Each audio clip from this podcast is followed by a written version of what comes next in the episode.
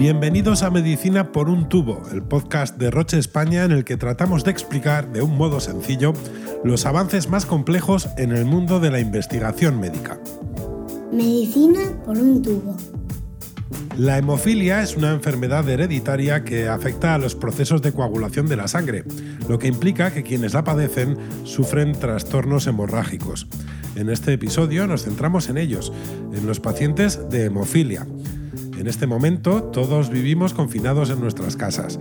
Intentamos mantenernos activos físicamente para evitar esos kilos de más o para seguir las tablas del gimnasio al que nos apuntamos en la cuesta de enero.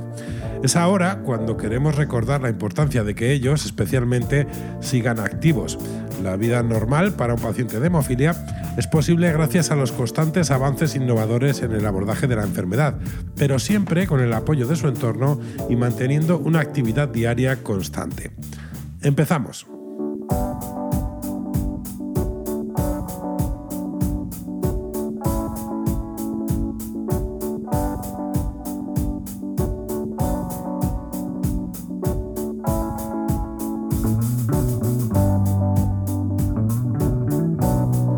Seamos activos y vayamos directos al grano.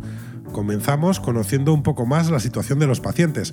Hablamos con Daniel Aníbal García Diego, presidente de la Federación Española de Hemofilia, FEDEMO. Él nos explica en qué cree que debe consistir esta actividad para los pacientes. Ser activo va más allá de lo físico. Cuando se habla de que las personas tenemos que ser activas, muchas veces se piensa prácticamente en exclusiva a que tenemos que hacer actividad física, que tenemos que hacer deporte, ejercicio terapéutico, etc, Y por supuesto eso tenemos que hacerlo y tenemos que cuidar nuestra salud de una manera integral. Por supuesto la parte articular es básica y me consta que es una cosa que todos nosotros hacemos. Sin embargo, tenemos que ser conscientes que ser activos es más, es mucho más. Es también ser activos socialmente y asegurar nuestra inclusión social, laboral y educativa, es decir, ser ciudadanos en condiciones de igualdad con otras personas. La hemofilia es una enfermedad discapacitante. Por eso es necesario, según nos cuenta Daniel Aníbal, insistir en la inclusión social completa, especialmente en edades tempranas.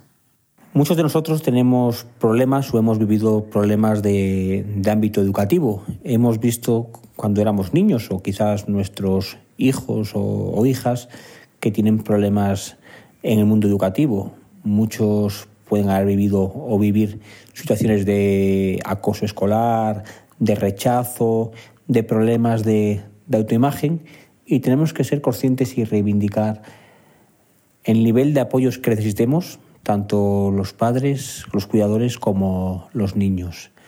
Un niño no debe perder escuela, no debe perder actividades escolares, no debe perder de hacer una vida ordinaria por tener una enfermedad y tenemos que reivindicar el nivel de apoyos que necesitamos. Por eso hemos reivindicado y hemos conseguido en parte que aquellos padres, aquellos cuidadores de niños con hemofilia y otras coagulopatías que tienen especiales dificultades puedan acceder a esta prestación que permita ayudar a la familia a conseguir la inclusión educativa plena de, de sus hijos. Y aquí tenemos que pediros a vosotros, padres, que os atreváis y que, por supuesto, tenemos que ser conscientes que la hemofilia es una enfermedad grave, las coagulopatías son enfermedades graves, deben ser tratadas, pero nunca deben ser estigmatizantes. Pues quizás haya algunas actividades que no tenemos que hacer y no es ningún problema. Tenemos que ser conscientes de, de lo que es la hemofilia, que es una enfermedad grave y muy seria. A la inclusión social, fundamental en los más pequeños, hay que sumar la laboral. Es un ámbito en el que también hay que ser activos. Tenemos que hacernos valer y tenemos que romper el estigma de que las personas que tenemos hemofilia o cualquier otra enfermedad, otra coagulopatía o cualquier otra discapacidad somos menos productivos o que no podemos trabajar. Somos personas que con el nivel de apoyos que necesitamos podemos trabajar y tenemos que reivindicar la flexibilización, tenemos que reivindicar que el trabajo se adapte a nuestras circunstancias y que nunca el trabajo sea un factor que pueda limitar o perjudicar nuestra, nuestra salud. Desgraciadamente todavía quedan percepciones de hemofilia que son erróneas y que todos nosotros podemos ayudar a, erradicarlas. las personas con hemofilia no nos desangramos y nos cortamos, las personas con hemofilia, la hemofilia no se contagia, la hemofilia no es solamente la enfermedad de los reyes, hay muchísimos mitos que creo que todos podemos ayudar a erradicarlos, por lo tanto aquí os pediría que también seáis activos erradicando los mitos.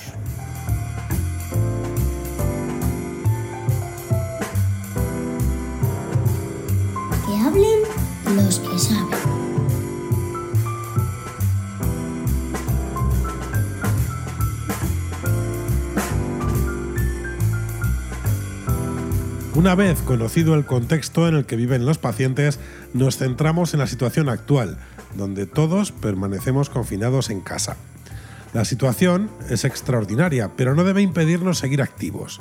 Acudimos a un experto, Rubén Cuesta, fisioterapeuta del Centro Fisemo y profesor de la Universidad Europea, para conocer qué deben tener en cuenta los pacientes de hemofilia durante estos días. En estas semanas de confinamiento que llevamos hasta la fecha y las que por desgracia todavía nos quedan por delante, eh, es fundamental eh, mantener la condición física mínima eh, que nos permita una vuelta a las actividades de la vida diaria de una forma lo más normal posible. En pacientes con hemofilia, donde hay secuelas articulares de mayor o menor grado de severidad ¿no? y de una evolución más limitante o menos, es fundamental eh, que estos pacientes eh, se mantengan eh, con unas mínimas condiciones de actividad física para evitar, por una parte, que esas secuelas sean más invalidantes y por otra parte facilitar que en, la vuelta a las actividades de la vida diaria esta sea más rápida y con el menor riesgo posible.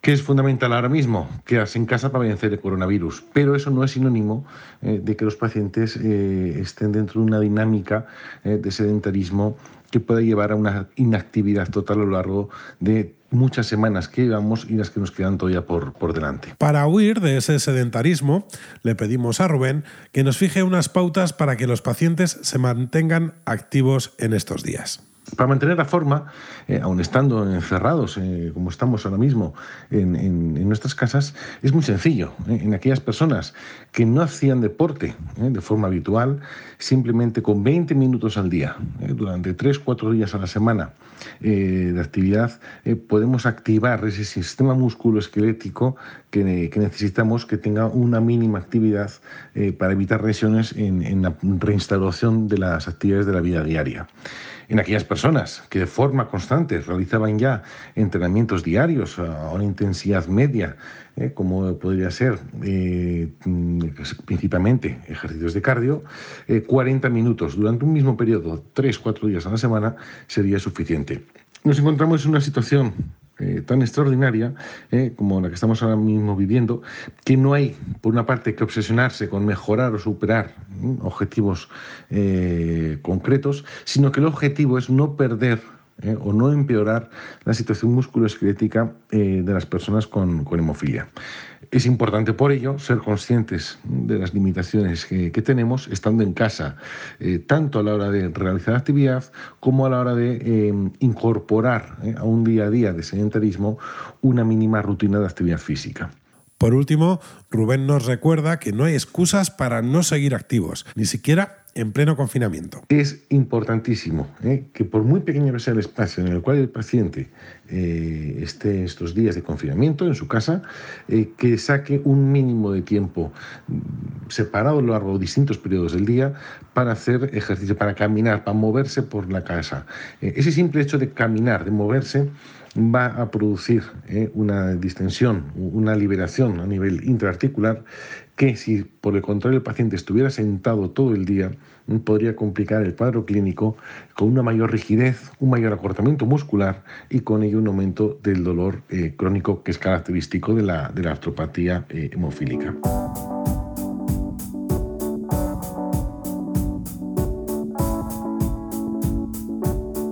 Escuchamos a los pacientes.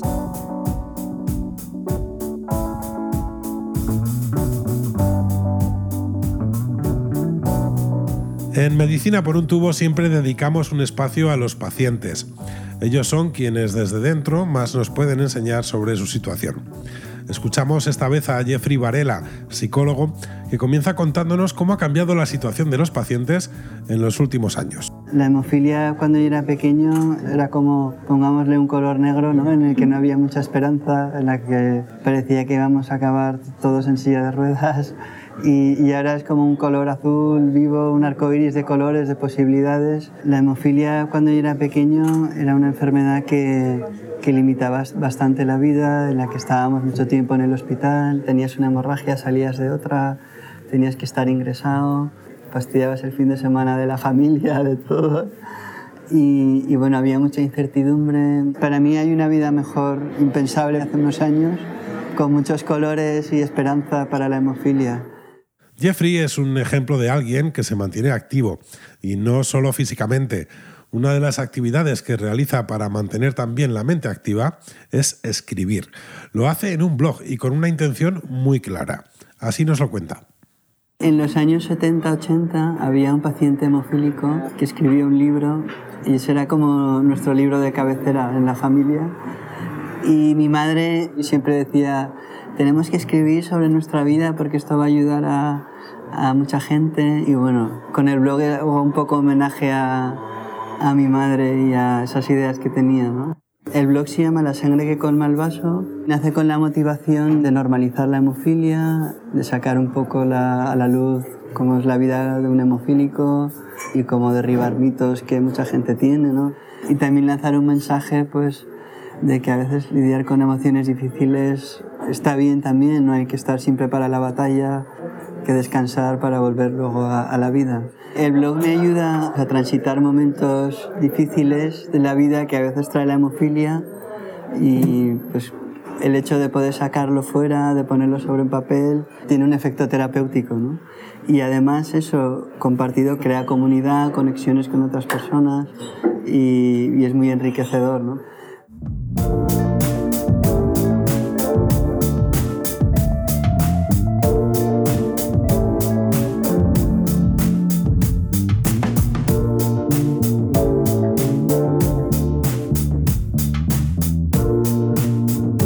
Permanecemos sentados no avanzamos, tampoco en cuanto a calidad de vida.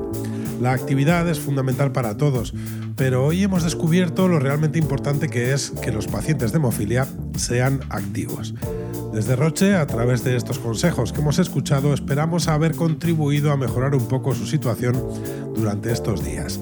Forma parte de nuestra misión, trabajar hoy en las soluciones que necesitarán los pacientes en el futuro. Hasta aquí esta entrega de Medicina por un tubo. Os esperamos en el siguiente capítulo, buscando como siempre que la información sea una fuente de salud.